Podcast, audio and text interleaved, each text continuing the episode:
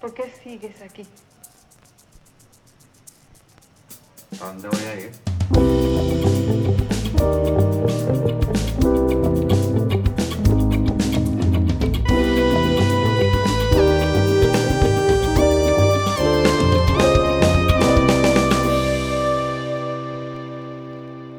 Buenos días, tardes, noche y buenas tardes para nuestro invitado. Bienvenidos a Cómo Llegamos Aquí. Si no es la primera vez que nos escucha, gracias por seguirnos y apoyarnos. Y si no es así, si es tu primera vez, entonces este es un espacio semanal donde entrevistamos a diferentes venezolanos en lugares remotos del mundo y hablamos paja al respecto. Así es, gracias Luis. Eh, Luis y yo demostramos semanalmente nuestra ignorancia sobre la cultura de diferentes países y hemos estado en, hemos hecho entrevistas alrededor del mundo, China, eh, Nueva Zelanda, Islandia y hoy nos vamos a Estados Unidos.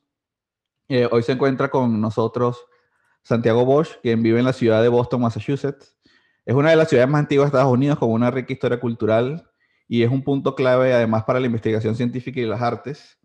Eh, además, es el único lugar del mundo donde un bote puede navegar debajo de un tren que a su vez puede pasar debajo de un carro, que a su vez puede pasar debajo de un avión. Un punto estratégico. Sí. Santiago de Barquisimeto es músico, es un pianista quien ha estado desde hace años inmerso en el panorama de jazz venezolano e internacional, egresado del Berklee College of Music, participado en importantes festivales de jazz y participado en grabaciones con artistas como Darren Barrett, Esperanza Spalding, Kenny Garrett, Tim Miller, John Patitucci. Ha publicado dos álbumes de estudio, Warrior Report y el año pasado Galactic Warrior, que ha sido prenominado a los premios Grammy en cuatro categorías. Y honestamente pudieses hablar muchísimo sobre el, el, la trayectoria de Santiago. Bienvenido Santiago y por cierto felicitaciones por lo, del, por lo de la prenominación. Muchas gracias, muchísimas gracias por tu invitación y bueno, de verdad que es un honor estar aquí con ustedes compartiendo. No, gracias, gra gracias, gracias a ti. El honor es, eh, realmente es nuestro. Y bueno, Santiago, la idea de, de, esta entrevista es que nos cuentes sobre un, un, poco sobre tu experiencia como migrante y músico a, allá en Estados Unidos, específicamente en, en, Boston, y hacerlo desde la óptica humorística que siempre no, no nos caracteriza a, a, los venezolanos. Así que eh, claro. empecemos porque ya se nos acabó la labia y no podemos decir más nada al respecto. Entonces, cuéntanos, el, con la primera pregunta, cuéntanos qué tan importante es allá en Boston, Boston el edificio John Hancock. Honestamente no tengo ni la menor idea, hermano. Nunca he ido. Pero eh, sí sabes que, que, es lo de la parte eh, meteorológica de allá, sí anuncia eso. De verdad que no, no lo conozco, en serio. Yo desde que vivo aquí he sido muy, eh, digamos, muy fiebrudo con la música y no he salido mucho de eso, la verdad. Tú estás allá desde 2011, ¿verdad? Me falta explorar un poquito más. Coño. Sí, el 2011. No, es que nosotros eh, hacemos como una breve investigación antes de esto y, y nos pareció interesante porque Luis me comentaba Exacto. antes de esto que es un edificio que cuando va a llover se pone un color, o sea, como que el, como que muestra las condiciones climáticas y está relacionado también sobre juegos que van a hacer. Entonces, como que tú puedes ver y sabes si va a llover o sabes si va a estar nublado, ese tipo de cosas. Oye, no, no sé ni dónde queda. Tengo tarea eso, no, de, eso no demuestra entonces que tú no sales. Muy poco, realmente. Solamente me enfoco a tocar y, y, y bueno, claro, salgo como que tocar, obviamente. Bueno, antes del coronavirus, por supuesto. Ahorita con el corona, pues. Sí. Eh, los toques son muy, muy escasos. Claro. Pero, pero sí, antes de eso, ¿Qué, qué otras, qué otras ciudades conoces? Sí, obviamente Berkeley. De... ¿Perdón? No, no, disculpa, continúa, tranquilo. Ah, no. Eh, escuché que como que dijeron Berkeley también. Sí, eh, sí, sí, que está. Que está... Estuve mucho tiempo en Berkeley y, y, prácticamente lo que hacía era ir para Berkeley, toques, algunos que otros viajes donde, eh, bueno, eh, he tenido que tocar y cuestiones así, más que todo. Sí he paseado, por supuesto, conozco este, algunos museos y algunos lugares más o menos turísticos, pero ese edificio en particular no, no lo conozco. No hay problema, no hay problema. ¿Qué otras ciudades conoces y, y, en qué se diferencia, digamos, la gente de Boston a de repente la gente de New York? O, o si, si, si, se siente esa diferencia de que estás allí o estás allá en, en como que en la cultura general, en, en, el comportamiento de la gente, de repente más cálida, más fría. Sí, sí hay una diferencia. Eh, el ritmo de la ciudad de New York es mucho más congestionado y, saturado, pues de repente la gente está quizás un poco más a prisa. Yo creo que es así un poquito más, más frío el ambiente en New York. Eh, mientras que el ambiente de Boston es así un poquito más eh, de ciudad pequeña, pues. Este, no digamos que pueblerino tampoco, pero, pero sí es, mucho más tranquilo, pues. Y la ciudad también como tal me parece que es mucho más liviana, pues el estilo de vida, o sea, es más limpio, es más como despejada. leímos también que, em, que, hay mucha gente que le gusta eh, caminar. Siempre se ve gente caminando por ahí para, para hacer cualquier cosa. Sí, sí, eso, eso es cierto, sí. Eh, de hecho, es muy fácil trasladarse sin, sin, sin carro. Eh, solamente con el tren y, el autobús ya tú te puedes como que bandear por la ciudad sin mayor problema. Y caminando, por supuesto. Buenísimo. sí, eso es cierto. Sí. ¿Cuál, cuál consideras tú que, que, que ha sido el, el, choque cultural más fuerte que, que, has tenido allá? Bueno, eh, sobre todo al principio cuando yo estaba recién mudado en el año 2011, eh, cuando entré a estudiar a la universidad de Berkeley y bueno, yo de verdad que no sabía prácticamente nada de, de, hablar inglés sobre todo, pues uno siempre sabe, sabe un poco sobre, eh, digamos, pues a nivel de escritura o a nivel de de repente leer quizás algún libro o ver una entrevista, leer una entrevista, pero ya venir y hablar, bueno, ese es el primer choque cultural que, que yo puedo decir que, que tuve y, y, todavía se experimenta un poco, pues por más que sea, eh, yo cuando me mudé para acá tenía 24 años, o sea, ya estaba como que medio grande, ¿no? Medio grandecito. Sí. Entonces, cuando uno nunca habló inglés así en su infancia, pues eh, luego ya de adulto joven, pues así un poquito eh, difícil quizás, pero bueno, tal vez no para las personas que tengan talento para eso, pues, pero por lo menos para mí sí, sí fue así un poco fuerte, ¿no? La, la adaptación que tuve que experimentar. Y bueno, eh, obviamente mis primeras eh, clases en la universidad, pues yo entendía muy poco. Entonces fue así bastante, bastante heavy, pues. de, hecho, de hecho, nuestra siguiente pregunta va justo por ahí. Esa transición de Barquisimeto a Boston. Barquisimeto también es una ciudad tranquila, no, no, tiene el mismo ritmo que Caracas, haciendo como la analogía con lo que mencionabas ahorita.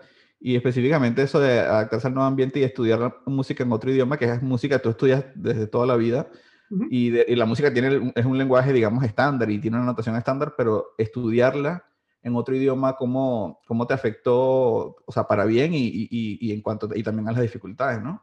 Sí, eh, bueno, me tocó aprender, digamos, cuál es el vocabulario que se usa en, en, música en inglés. Ya yo sabía quizás alguna que otra palabra, alguna que otra cosa, pero cuando el profesor o la profesora ya está, digamos, hablando, explicando con un inglés así fluido y americano, bueno, o sea, donde tú empiezas así como que muy poco a poco a, a, a, entender así lo que está hablando. Pues, o sea, eso lleva su tiempo, pues, no es así como que de una vez. Al principio realmente yo estuve súper, súper perdido y, se, sentía bien desagradable. Claro. Este, una, una de las cosas que, que, que, la Universidad de Berkeley en esa época no exigía era la famosa prueba del, del TOEFL.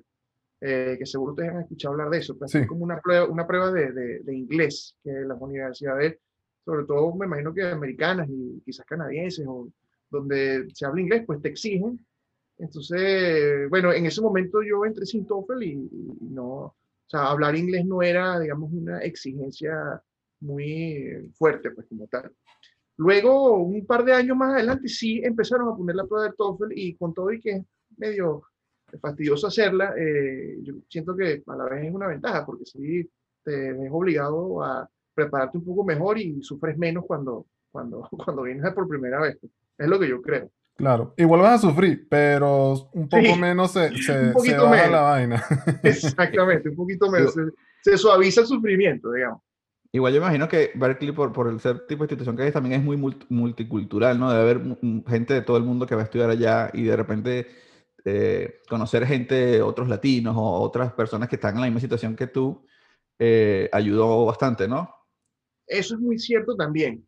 Hay mucha gente asiática, hay muchos latinos también, no tanto como los asiáticos, pero sí hay bastantes latinos eh, de diferentes partes, México, Colombia, Uruguay, incluso venezolanos también, no, no, no, éramos muchos pues cuando yo estuve, pero sí habían también sus venezolanos este, pero sobre todo gente asiática, gente de Europa, por supuesto, italianos hay bastante, Entonces sí, al final tú también te sientes como, como que mm, tienes empatía con, con, con, con un grupo o una comunidad grande dentro de la universidad. O sea, Claro. No todo el mundo es así americano y no, no todo el mundo, eh, digamos, su primer idioma no es el inglés. Entonces, eso te hace sentir también un poquito mm, como con más igualdad, ¿no? Entonces, es algo chévere también, pues. Claro, porque no por eres, el único, eso- no eres el único que está sufriendo. Exactamente, sí. No, y que, cuando, y que cuando hablas inglés machucado con la persona, o sea, tú estás hablando machucado y el otro también está hablando machucado. Entonces, como que entre los dos machucados no hay tanto corte de nota, ¿no? Cuando, estás hablando inglés. Claro, buen- buenísimo. Eh, cuéntanos en cuanto a la gastronomía. Ah, ¿te has, te has lanzado alguna vez una arepa con un Boston Baked Beans? Cónchale, la arepa que me he lanzado me la hago yo mismo aquí en la casa y me queda bien, de hecho. Este, incluso ahorita con la cuarentena este, he tenido una fiebre de, de, de hacer arepas. No le he colocado eso que mencionaste, ese Boston Bean. ¿Cómo, cómo se llama? la- Boston Baked Beans. No, eh, Son como unas carotas colocado. rojas. Sí, sí, me imagino que son unas, unas caraotas bostonianas. No, este, no, no, no, no, no, no la he comido con las caraotas de Boston, pero, pero sí la he preparado yo eh, a mi propio estilo. Y ah, un, un dato curioso de, de- de la arepa es que, bueno, o sea, durante todos estos años que yo he estado aquí, yo realmente, o sea, no me caracterizo mucho por cocinar tanto, pues, y menos cuando estaba estudiando. Entonces, yo no comía mucho arepa en realidad, o sea, muy, muy pocas veces, pues me daba flojera prepararla, qué sé yo. Pero ahorita con lo de la cuarentena y la cuestión, me ha dado una fiebre como por cocinar un poco más y estoy súper enfibrado con las arepas ahorita, pues, algo muy, muy cómico. pues, que casi nunca las comía mientras, mientras fui aquí estudiante y bueno, estos años. Bueno, otro embajador más de la arepa entonces tenemos en Boston. Totalmente, hermano. Cuando quieran, aquí están invitados, me quedan bien. Perfecto. Sí, va, sí, va. Santiago, hace rato tú nos hablabas de que eh, parte del, del aprendizaje también era eh, conocer la jerga, eh, me imagino que también bueno, la jerga musical, ¿no? La jerga de, de los músicos de jazz. ¿Cuál es tu palabra o jerga favorita tanto en, en el, el Boston, en, en el slang de Boston o, o del Boston Accent o, en general? Eh, yo creo que hay ciertos slancitos, obvio- obviamente en inglés así, muy, muy utilizados en, en- Berkeley y, y en la comunidad de músicos. Por ejemplo, cuando, cuando a un músico le gusta como otro músico toca, le dice, o sea, utilizan la palabra killing, así como, como para decir que está, está, está bien chévere. Entonces siempre se usa mucho como que you sound killing, así. Eso es así típico, pues, ¿no? Cuando tú quieres como hacerle un cumplido a, a, a un músico, pues, o cuando tú recibes un cumplido de, de, de, de, un compañero, pues, un músico, te dice, hey, man, you sound killing, así como que lo más común, este, otra palabra común que usan para referirse a un músico es cat, así como gato, pues, cat. También le Mm. dicen, no, el cat está, no, eh, this cat sounds killing, así, o sea, ahí están las dos jergas de una vez, ¿no? Este, esas, esas dos son las que yo creo que vienen más a, la, a, a- mi mente ahorita, pues. son como las más comunes, Más creo yo. comunes. Exacto. Todo el mundo las usa, este, los de inglés machucado y los de no inglés machucado. Eso que dices de Cat, de acuerdo, hay canciones inclusive que, que, que mencionan, qué sé yo, Stray Cat Trot o, o, o canciones de, de jazz que de repente mencionan esa misma jerga. Sí, Eh, sí, exacto, pues. Así como que jazz cat quiere decir como, sí, un músico, Músico de jazz, jazz. Ok. prácticamente, pero de una manera bastante coloquial de, de aquí. pues. No sé el origen bien, pero sí es muy, muy común. Buenísimo. Eh, cuéntanos un poco también de, de- de la influencia que ha tenido tu vida en Boston, en la, en la forma que, que has concebido eh, tu música. Bueno, más que Boston, yo diría que quizás el ambiente de, de la universidad, una vez más, eh, fue bastante favorable, o sea, ahí tuve muchísima experiencia también. Cuando mm, yo me mudé para acá, ya yo tenía cierta experiencia, pues ya yo eh, tenía muchos años tocando también en Barquisimeto y, y yo también hice ese primer álbum con mis amigos de allá, que son músicos excelentes y chévere, pues, eh, pero cuando, digamos, hago la transición de mudarme para acá y cuando formé parte de esa comunidad de Berkeley con estos profesores, estos compañeros estudiantes, o sea, tú estás rodeado de muchísimo talento, de talento, pues, y, y de muchísima experiencia, sobre todo de, de, de los profesores, pues, y de algunos de los estudiantes. Entonces, todas esas cosas obviamente van causando un impacto en cómo tú también maduras eh, tu procedimiento para hacer música, pues, o, digamos, por ejemplo, algo que me viene a la mente es que yo tuve la oportunidad de participar en muchos álbums de este trompetista también que luego yo lo invité para mi CD, que se llama Darren Barrett, eh, es profesor en Berkeley, es este, un músico increíble. Pues. Y bueno, estar en el estudio de Darren, digamos, por ejemplo, viendo cómo es su, su, su, su, su- trabajo, su manera de trabajar, este, sus ideas, cómo él produce su música. Y obviamente yo, siendo solamente un tecladista, pues, pero él como, como, como director de todos sus discos, pues esas cosas yo creo que me influenciaron también. De ahí también yo siento que cuando estuve grabando Galactic Warrior utilicé, digamos, algunas ideas inspiradas en lo que él hace también en, su, en sus producciones. pues. Entonces, eh, definitivamente siento que rodearse de, de- de- de maestros como, como, como él, pues, y y de otros músicos de ese gran nivel y, y con, y con ese gran gusto musical, te influencia y te impacta de una manera muy positiva, pues muy favorable para tu, tu, tu propio trabajo que después tú quieras realizar. ¿no? Entonces, sí, definitivamente eh, todas esas experiencias musicales, incluso también las de tocar en vivo con, con muchos de estos músicos con los que yo he tocado, que bueno, he tenido una gran fortuna, de verdad, de haber eh, participado con, con músicos increíbles y todo, todo eso va sumando, digamos, es como una sumatoria de, de- de experiencias, de rodaje, de, de- experiencias que te influencian para bien en, en el Claro. aspecto musical. Claro, o sea, más que el lugar es, es la gente con, la- con la que te rodeas y, y yo sé que has tenido chance de tocar con músicos que eran tus héroes o músicos que han tocado Sí. con, con héroes para ti como Alan Holdsworth y ese tipo de cosas, ¿no? Totalmente, sí, totalmente. Sí, de verdad que Dios me ha dado esa, esa bendición, de verdad que sí. Yo he tocado con gente que jamás me imaginé que iba a, a- a tocar alguna vez y, y bueno, han sido de verdad que sueños hechos realidad. En ese sentido, sí, eh, he sido muy, muy, muy bendecido, muy afortunado. Claro, ¿no? Y, y del otro lado, de- desde la, por ejemplo, que eh, yo te eh, escuché tu, tu primer disco cuando lo sacaste y te vi en Barquisimeto tocando y luego ver todo ese camino, luego, no sé, posteas una foto en Instagram con Chick Corea y de repente ves este, los videos que, que pones con, con estos grandes músicos y no dices, coño, que, que de pinga. Qué arrecho. Sí.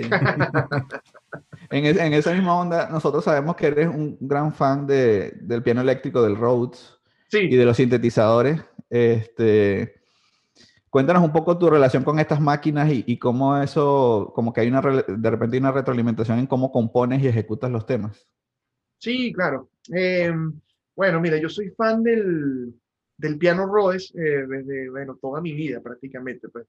Y sobre todo por, por, por Chick Corea, precisamente. Él es como que mi, mi héroe en lo que respecta al piano, el Rhodes, este, y gran parte de su trabajo musical. pues. Entonces, bueno, yo recuerdo que siempre soñé con tener un, un Rhodes, pues, y, y- y yo tuve mi primer Rhodes a los 16 años. De hecho, lo compré en Margarita.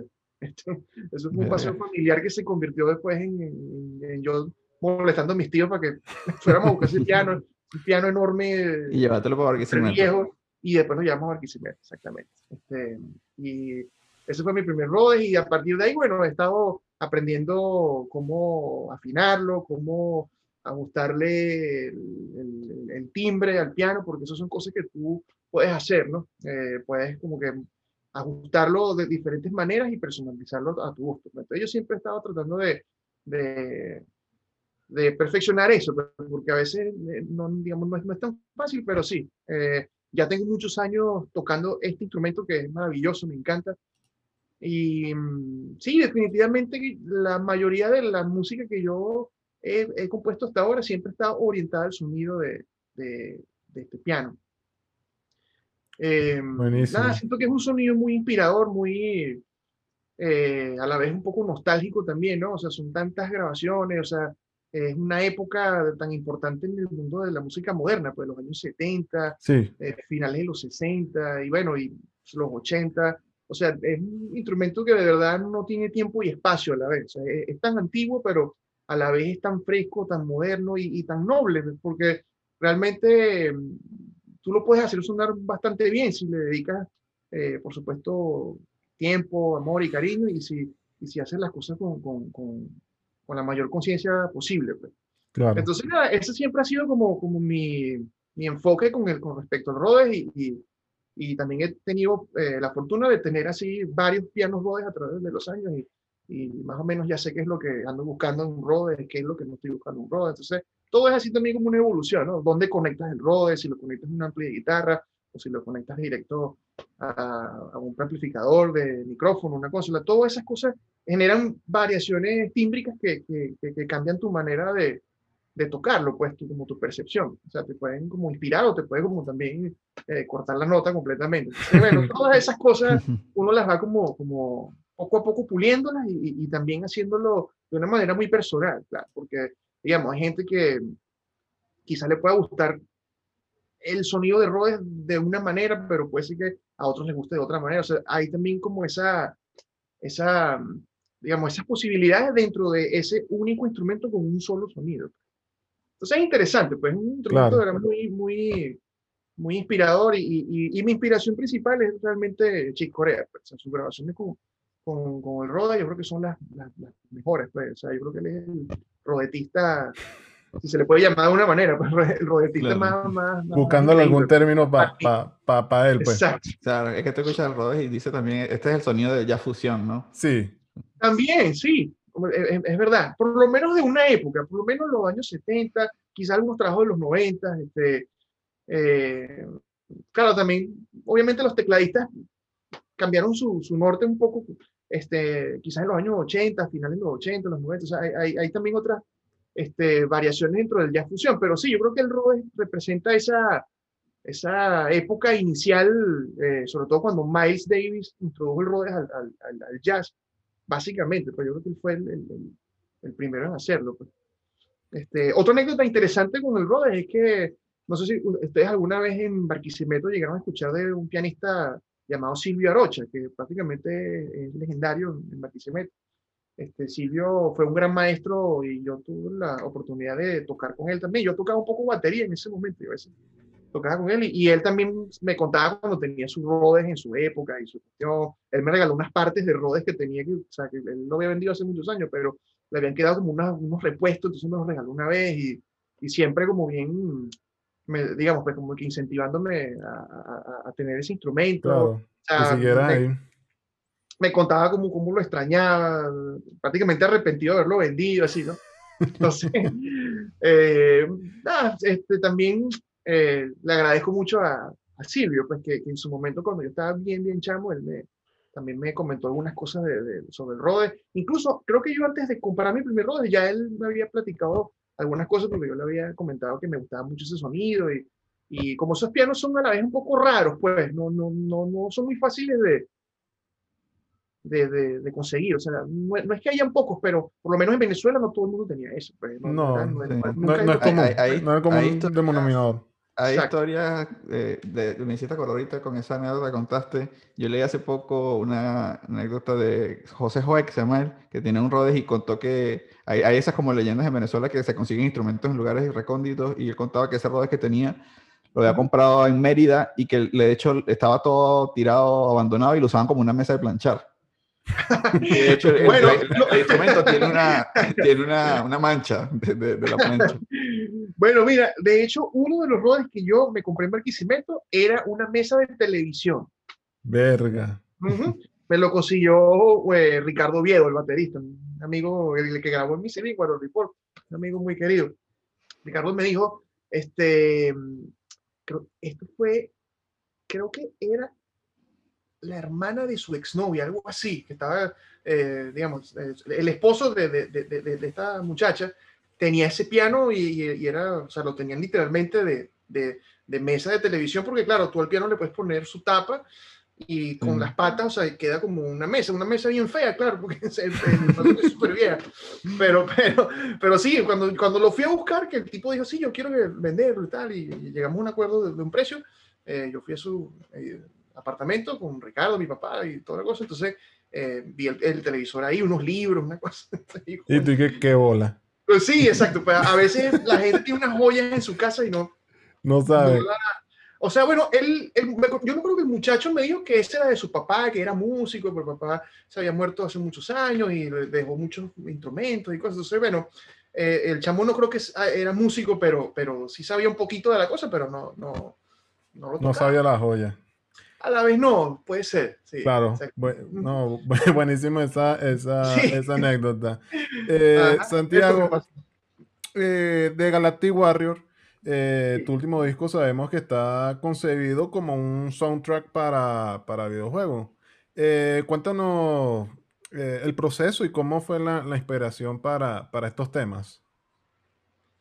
Sí, em, en realidad, o sea, inicialmente, eh, digamos, mi proceso como, como cuando estoy tratando de componer, pues como compositor, es siempre tratar de, de hacer un tema que, o, o utilizar, digamos, recursos musicales que a mí me, me, me agraden, pues, por llamarlo de una manera, partiendo de un principio muy básico. O sea, al principio del disco yo no, no sabía que iba a tener como una dirección de, de videojuegos ni nada de eso. Ese parecido se lo conseguí yo fue como que después, cuando ya estaban como las canciones y recordando un poco así sobre juegos que yo llegué a jugar bastante, sobre todo en el Nintendo más antiguo, en el Nintendo americano, pues el NES que le dicen aquí.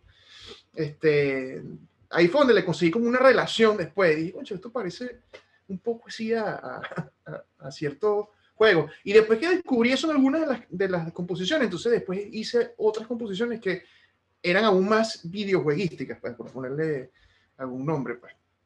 Pero el videojuego en realidad como tal no existe, pues, existe en mi imaginación, digamos, pues. Este, el Guerrero Galáctico es un personaje imaginario, pues, es así como... eh, la manera en que yo lo veo es como todos somos guerreros, guerreros galácticos a la vez, porque Sí, en realidad no sabemos muy bien el origen de, de- de las cosas, pero lo que sí sabemos es que venimos a este plano a, a- a luchar, pues, por diferentes cosas, pues, ya sea por tus sueños, ya sea por, misión. por- o, exacto, pues, con- dependiendo de cuál sea tu, tu, tu, tu- o, o de lo que tú sientas que sea tu misión, exactamente. Claro, entonces, Entonces, la- el, te- el tema de los videojuegos fue como un hilo conductor que encontraste luego de que ya tenías los temas. Sí, algo así, básicamente, sí. Este, muchas veces cuando tú haces un trabajo musical, eh, sobre todo los reseñistas y, y- y las personas quieren saber así también cuál fue tu inspiración, cómo salió esta canción. Entonces, eh, muchas veces es como muy difícil explicarlo desde un punto de vista musical solamente, pues la gente siempre quiere como también que tú, digamos, conectes tu música con algún hecho personal o, o algo por el estilo, pues entonces esto fue como, digamos, fue como una especie de indagación que yo hice a mí mismo, así, de- de- escuchando la cuestión, y dije, esto quizás viene un poco así de mi infancia cuando yo solía jugar, y, no sé por qué, pero ese fue como el tema que resonó conmigo más que todo, pero sí, fue como una especie de, de, proceso al revés, o muchas veces la gente cree que uno escoge el tema al principio o escoge a la persona, luego compones en base a eso, y entonces ya ese es como que... Pero esto fue como al revés, este es como que el resultado final luego se revirtió a, a- a cuál fue el origen, ¿no? Entonces ahí fue Sí. donde yo más o cada menos hice proceso creativo es, es distinto, sí. Claro. Y- y, Exacto, pues. y en esa misma línea, nosotros vimos que eh, tú hiciste un pequeño proyecto donde hiciste música justamente usando el hardware del, del SNES, del Super Nintendo. Super ¿Cómo Nintendo. cómo- cómo fue esa nota? ¿Cómo fue esa, esa experiencia?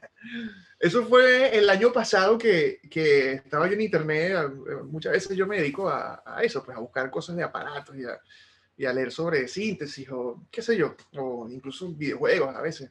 Y nada, simplemente descubrí sobre, sobre, sobre este dispositivo. Es un, es un cartucho de, de, de- Nintendo. Eh, bueno, en realidad es una, como, una interfase MIDI que, que un tipo fabricó para el Nintendo. Entonces te permite eh, que tú conectes, eh, digamos, un teclado con salida MIDI, pues, que es lo que se conoce como el puerto para controlar otros instrumentos digitales o para grabar en la computadora. Eh, entonces, con, con- con el uso de un teclado musical, esta cinta de Nintendo, entre comillas, te permite eh, conectar tu teclado o tu computadora y, o sea, controlar el, el generador interno del Nintendo de, de sonidos. Pues el Nintendo tiene un sintetizador muy primitivo, muy, muy básico. Sí, de, de 8 bits, creo, algo así. Exactamente. Sí, es de 8 bits y tiene 5 canales.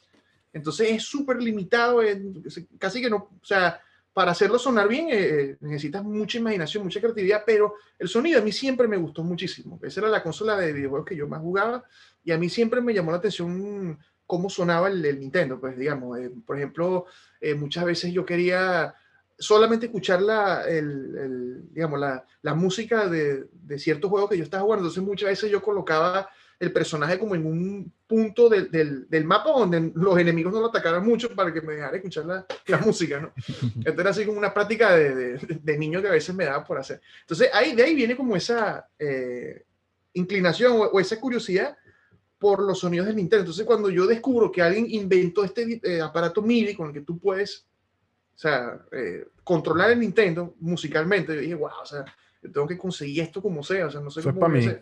Entonces, resulta que, bueno, el, el, el, el tipo hizo los, los, los, cartuchos, pues las interfaces MIDI, eh, creo que entre el 2008 y el 2009 o el 2007, 2009, algo así, y el tipo se perdió del mapa, pues más nunca hizo nada, el cartucho, y, y o sea, el tipo hizo pocas eh, réplicas, pues pocos ejemplares, entonces es difícil de conseguir, pero tuve mucha suerte una vez más y, y conseguí uno en, en, en, internet, lo estaban vendiendo y aproveché y sin pensarlo a veces lo compré.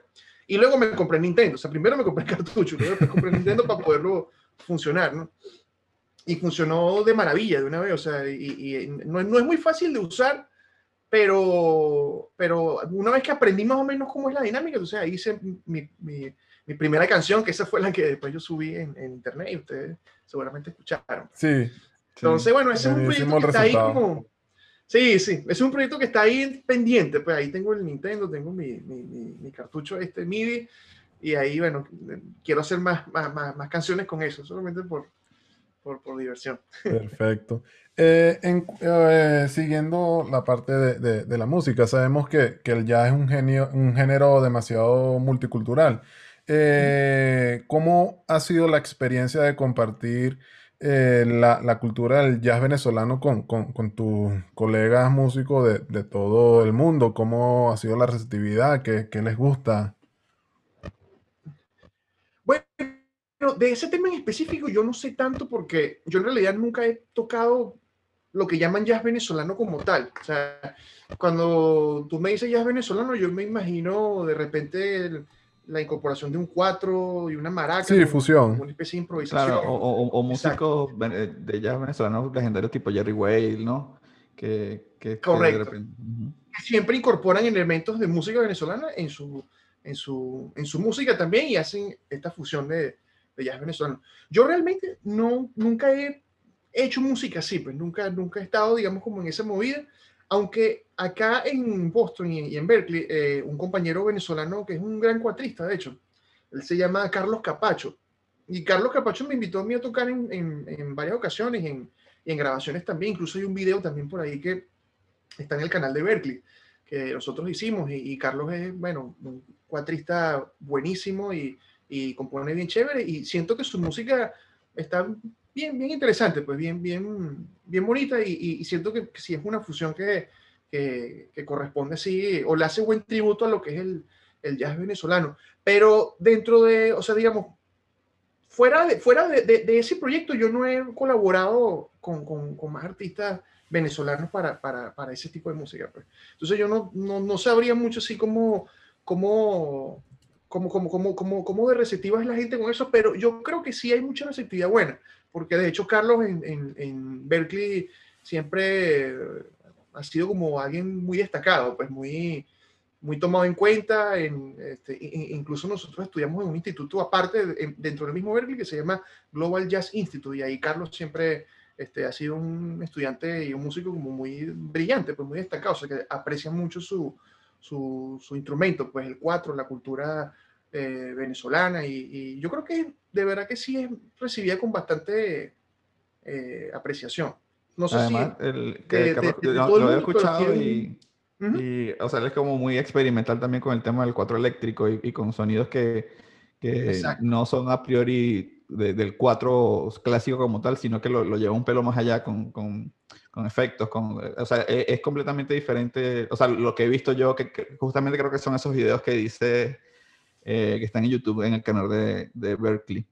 Exacto. No, bueno, eh, yo estoy en un par de videos de esos, de hecho. Estos, estos, videos se grabaron hace ya más o menos unos 5 o 6 años, o sea, hace tiempito, pero, pero un trabajo de muy buena calidad, el, el que hace Carlos, y como te digo, sí siento que eh, lo, siempre lo han recibido con, con bastante aprecio. Entonces yo creo que sí, sí, sí es receptivo dentro de la comunidad internacional, no solamente americano, claro. seguramente asiáticos igual. De, de No, también en, nos comentó Leo Rondón en, en- en nuestro episodio anterior que él se fue a Francia a estudiar jazz, guitarra de jazz, pero no, no, no se fue con guitarra, se fue con su cuatro y se, eh, se graduó, fue de, de cuatrista de jazz, pero en, en- en- en Francia. Entonces, eh, es algo eh, que sí, sí, sí, sí saben apreciar y, y- y es Es muy, pinga eso, sí.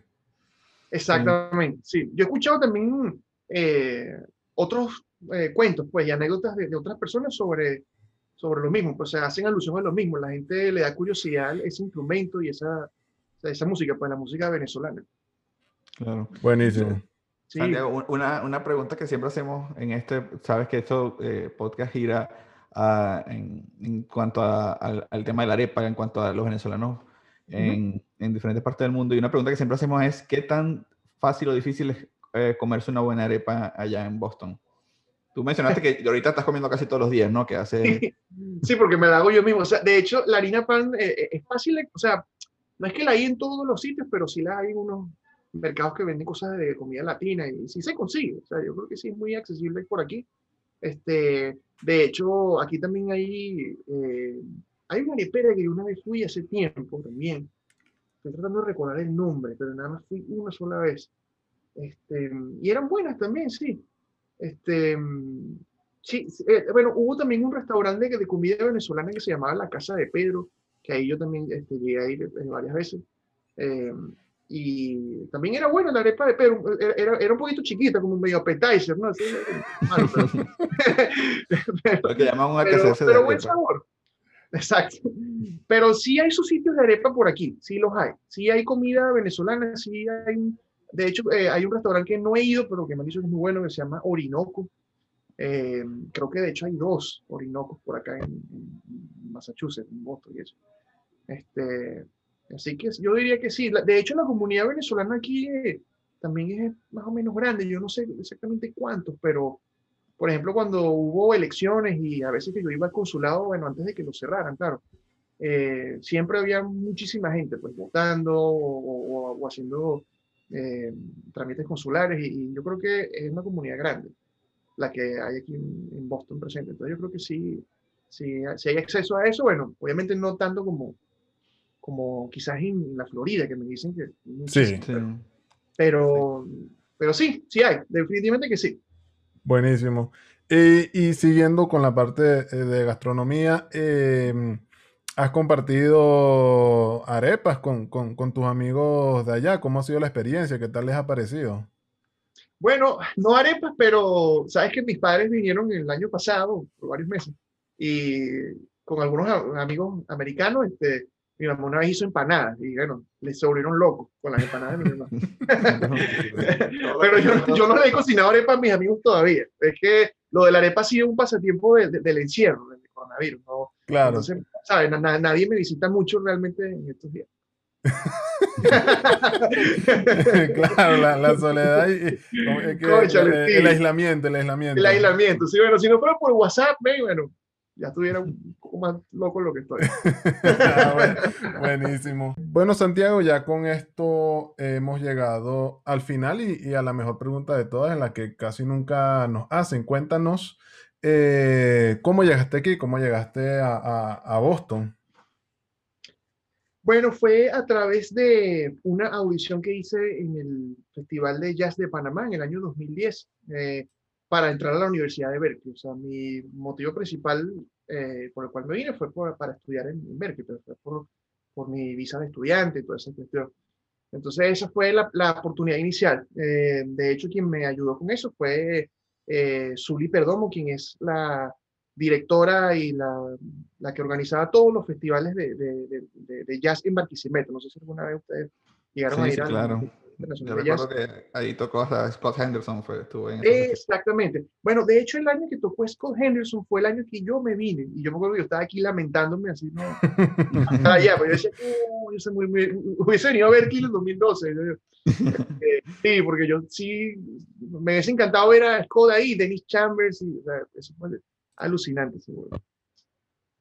Entonces, sí, ese fue mi, mi, mi motivo inicial. Eh, Zully fue quien me recomendó y quien me dio la oportunidad de, de, de, digamos, pues de hacer esa audición y con, como, como con esa eh, mira, pues de, de, que, bueno, mira, tienes esta oportunidad, deberías aprovecharla, te vienes conmigo y, y audicionas porque están dando becas para, para, estudiar en Berkeley, pues quien quita que quedes y tal. Y yo más bien lo veía como, como algo muy difícil, pues. Eh, o sea, yo lo hice como que sin expectativas. O sea, en esa época viajar a Panamá era súper barato y muy fácil. Así que bueno, no tenía nada que perder, me compré mi, mi, mi, boleto, fui con ella, fui con otro amigo, Manuel Reyes, su guitarrista. Este, y allá también está otro amigo, Juan José Villafañe, ambos guaros, guitarristas, y utiliza, y, perdón, audicionamos eh, los tres y, y, y, bueno, resulta que al final me terminé viniendo, fui, fui yo el, un año después, básicamente. Buenísimo. De, de, de, los músicos yo recuerdo que, que, o sea, que son e, esa historia similar, estás tú y creo que Félix Martín y bueno, Carlos Capacho también, que, sí. que tú lo mencionaste hace rato. Sí, acá también hay un guitarrista que yo eh, admiro mucho, se llama, bueno, estudió, mejor dicho, eh, así como Félix y Carlos, que se llama Francisco Quintero. Él es de Maracay, es un excelente guitarrista de jazz y de rock, muy bueno. Él vive hoy en día en, en Washington. Y lo conocí acá. Buenísimo. Igual que Félix también. Félix también yo lo conocí aquí cuando, cuando yo estaba empezando, Félix ya estaba de salida, igual que Francisco. Ya, yo, no, yo, no, recuerdo, yo sé si, si, es que yo recuerdo mal, pero yo recuerdo un concierto que dio Félix en la Flor de Venezuela y me parece que tú estabas tocando ahí. Eso es correcto, sí. Sí, cierto, ¿no? Yo, yo recuerdo, sí, porque yo estaba ahí en la, y, y, vi y te vi a ti tocando y yo dije, ah, mira, pero, pero no estaba completamente seguro porque eso fue hace tiempo ya, creo que como 2010, no sé, 2009. De, de hecho, ahora que lo dice, o sea, yo eh, de, de, debo corregir lo que dije. Yo conocí a Félix fue gracias a mi venida a Berkeley, pero sí, yo lo conocí ese mismo año, justo antes de venirme, porque él estuvo en Venezuela y me dijo como que, mira, vamos a hacer unos, unos toques este, eh, para que nos juntemos y esto y lo otro. Entonces, yo lo conocí ese mismo año que yo me vine, pero, pero, o sea, yo lo contacté fue porque yo quería, o digamos, yo estaba en ese proceso como de venirme, yo quería, digamos, tener un pana venezolano, preguntarle algunas cosas, ¿no? Porque claro. tenía siempre muchas dudas, pues, sobre todo como te decía al principio, pues sin hablar mucho inglés y toda la cuestión, eh, siempre andaba como, como eh, digamos, ¿cómo es esto? ¿Cómo es lo otro? ¿Cuánto cuesta esto? ¿Cómo conseguir un cuarto? ¿no? O sea, muchas preguntas. Entonces yo quería, eh, digamos, pues buscar amigos, o, o, mejor dicho, venezolanos que estuviesen en, en Berkeley para hacerme pana a ellos y, y, que me orientaran un poco. Pues. Entonces, bueno, Félix fue parte de, de, de, de esa gente que yo conocí por mi venida a Berkeley, pero sí es cierto, el, el, ahora que lo recuerdo, ese mismo año él estuvo allá y tocamos, tocamos en la Flor de Venezuela y tocamos también en un sitio que se llamaba, conchale, ¿qué sitio cómo era que se llamaba? Tocamos en otro sitio también, ahorita no recuerdo el nombre del lugar.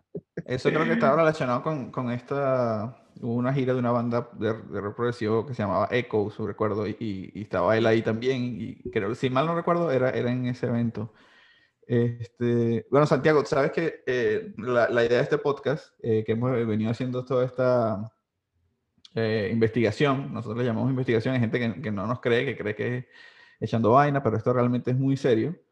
Este, nosotros estamos haciendo estas entrevistas con fines científicos y de hecho estamos siendo apoyados por el MIT, por eso estamos terminando nuestra investigación justamente en, en el estado de Massachusetts. Nosotros estamos de, definiendo un indicador, el que hemos llamado el IMA, eh, que es el índice métrico arepístico, el cual nos indica, coteja la latitud y longitud de ciertas ciudades con la aceptación de la arepa. Tiene un valor de 0 a 3 y es tomado gracias a nuestros especialistas en la zona. Mm. En esta ocasión, Boston obtuvo un puntaje de 2.4 IMA, el cual es alto. De hecho, me parece que en, eh, de todos los países que hemos entrevistado, es la puntuación máxima junto con Curitiba, que es una ciudad al sur de Brasil. Al sur del sur. Al sur del sur, sí. Uy, qué bueno. Es que la arepa es un invento maravilloso. ¿A quién no le va a gustar una arepa? ¿verdad? yo, siempre, yo, yo, he repetido bastante este cuento porque me sorprendió mucho, pero en, en una de, la, de, las entrevistas, eh, un, una chama nos contó sobre un finlandés que le encantó la arepa y que hacía pizza con masa de arepa frita. Y yo dije, coño, este carajo es un genio, dije yo. No, Va y, más allá que nosotros. y eso que seguro no probó la arepa con suero cherry. Coño, no me digas eso que, que, que- buenísimo. que estoy de Bueno. conseguirlo. La conclusión de este episodio básicamente es que si te quieres lanzar una arepa rellena con caraotas rojas de allá de Boston mientras caminas por esas calles, entonces eh, obviamente Boston eh, es, es el lugar, es un buen lugar para, para lanzarte tu, tus arepas. Recuerden que nos pueden encontrar en las redes sociales como arroba como llegamos aquí, a Rafael como arroba Rafael Bex, a Santiago como arroba santiago.bosch y a mí como becerro.io. Suscríbanse en YouTube, Spotify y compártanlo si se tripearon el episodio. Y además este capítulo es muy especial para nosotros porque es el cierre de nuestra primera temporada del podcast, que realmente ha sido una experiencia demasiado chévere e instructiva. Hemos conocido muchísimas personas y lugares y hemos tenido conversaciones súper interesantes donde nos hemos reído y hemos podido comprobar empíricamente nue- nuestras eh, suposiciones científicas de acuerdo al- a este indicador que estamos haciendo, que es el, el, el IMA, nuestro ín- índice métrico arepístico. Así que pronto van a poder leer nuestras conclusiones y, y- y ver de cerca lo que ha sido nuestra investigación. Eh, muchas gracias, de verdad, eh, eh, Santiago, por, por este espacio que no, no, este tiempo que te has tomado para, para poder ayudarnos y ser parte de esta investigación y, y por instruirnos un poco sobre eh, esa, esa aceptación que hay en la arepa y, y- y también hablar de tu música. Sí, se ha No, bueno. súper interesante. Muchas gracias. No, gracias a ustedes, de verdad, gracias por, el, por este maravilloso placer y, y nada, seguimos por acá en contacto a la orden y, y bueno, espero te- pronto de nuevo. Sí, no, y de éxito con, el, con lo de los Grammys, que seguro que, que vas a, va a ser más lejos. El, el- me parece que el, el año anterior, o no sé si este año, el, el Grammy de álbum instrumental se lo ganó Brad Mel 2. Ah, Entonces ahora luego te lo ganas tú. Esperemos, Bueno. esperemos que sí. Pero los milagros existen. Claro, claro, claro, exactamente. Bueno, sí, los no- no- existen y si Dios quiere, bueno, podría ser. Bueno, sería increíble. Perfecto. Ujú. Bueno, entonces nos veremos en una próxima eh, eh, ocasión con más información poco confiable sobre algún otro lugar del mundo. Hasta pronto. Hasta pronto, hermano. Gracias. Por, ¿Por qué sigues aquí? ¿A dónde voy a ir?